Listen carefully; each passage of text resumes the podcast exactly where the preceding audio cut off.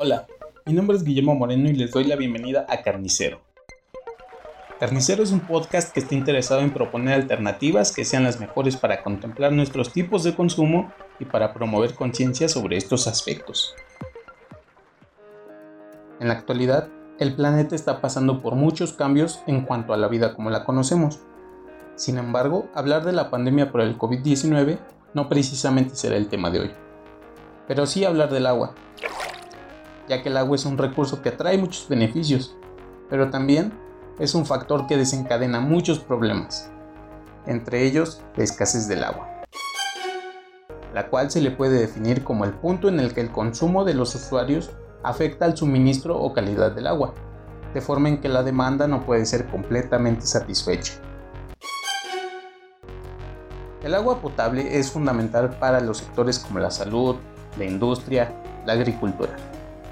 Alrededor de mil millones de personas viven en regiones con escasez de agua, y se calcula que serían 3.500 millones de personas que vivirían con escasez en el 2025, de acuerdo con los datos de la World Resources Institute.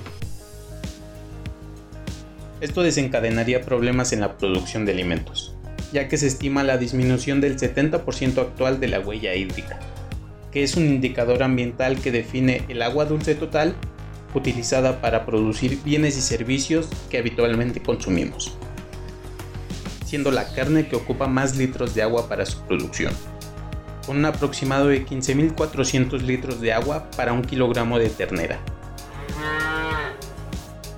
8.700 litros para un kilogramo de cordero. Cerca de 6.000 litros de agua para un kilogramo de carne de cerdo.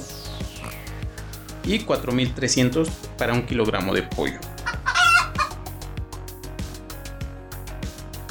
México ocupa el quinto lugar de los principales países consumidores de carne a nivel mundial con un total de 8.723 millones de toneladas con carnes como pollo, puerco y bovinos, solo por debajo de Rusia.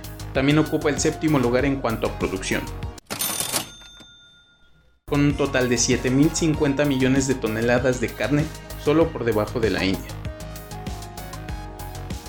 ¿Qué pasaría si en México nos quedáramos sin agua potable? Es un asunto de suma importancia y que es preocupante para la población mexicana ya que, según la World Resources Institute, 15 estados de la República Mexicana están por quedarse sin agua, afectando no solo nuestras actividades, sino la oferta y demanda de lo que provoca el estrés hídrico. Dicho esto, hay que hacer mención de los estados que están en riesgo extremadamente alto. Sonora, Chihuahua, Baja California Sur, Sinaloa, Nuevo León, Tamaulipas, Zacatecas, Jalisco, Guanajuato, Querétaro, Hidalgo, Estado de México, Ciudad de México, Morelos, Aguascalientes. De esta lista, excluyendo el Estado de México y la Ciudad de México, están incluidos los estados que tienen mayor participación en la producción de carnes.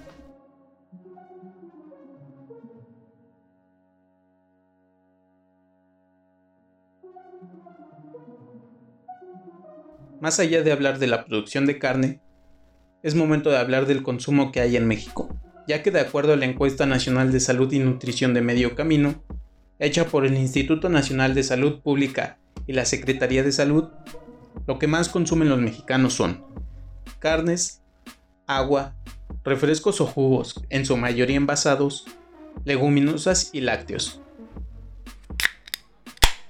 Ahora bien, el ritmo acelerado de la vida, por lo menos en las grandes ciudades, como la Ciudad de México, han provocado que alimentos no nutritivos como son las galletas, papas fritas, bebidas azucaradas y embotelladas han ido en aumento por la necesidad de ahorrar tiempo. Y con ello, una impresionante cantidad de basura de estos productos que, por lo regular, no paran en contenedores de basura, sino que son arrojadas a las calles de la ciudad y que tapan alcantarillas y pueden provocar grandes inundaciones e incluso llegan a cuerpos de agua como lo son ríos, mares o lagunas.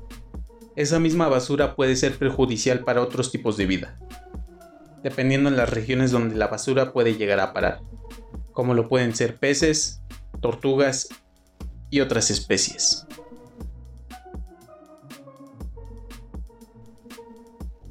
México ocupa el sexto lugar de los países que más basura generan en el mundo.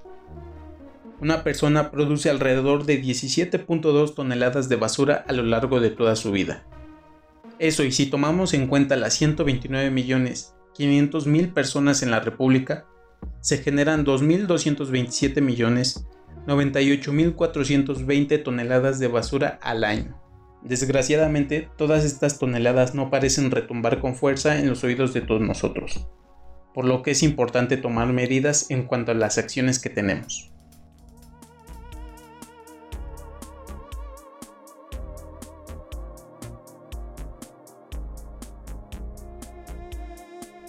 Podría parecer imposible hacer conciencia en millones de personas.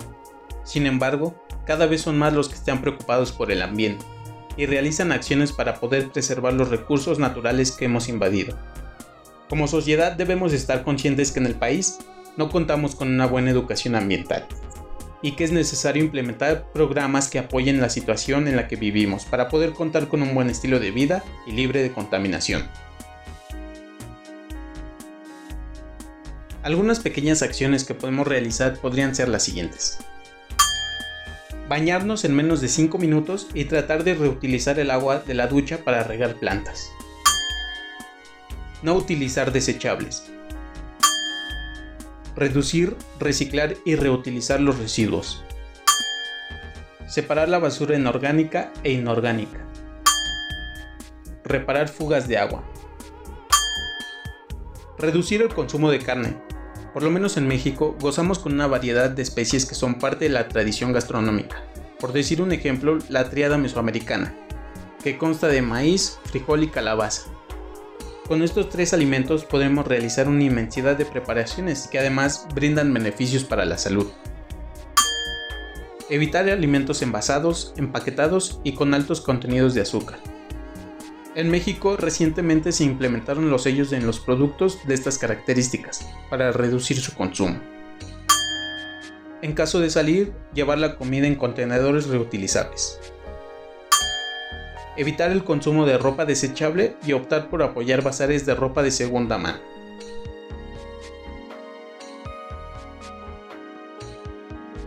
Sumando esfuerzos, los cambios se generan y nos benefician a todos. Un uso responsable de recursos como el agua, aprovechamiento de energías y tecnologías limpias será un cambio significativo para la vida. Es por eso que en este podcast estaremos iniciando con una nueva toma de conciencia, para estar más conectados con la naturaleza.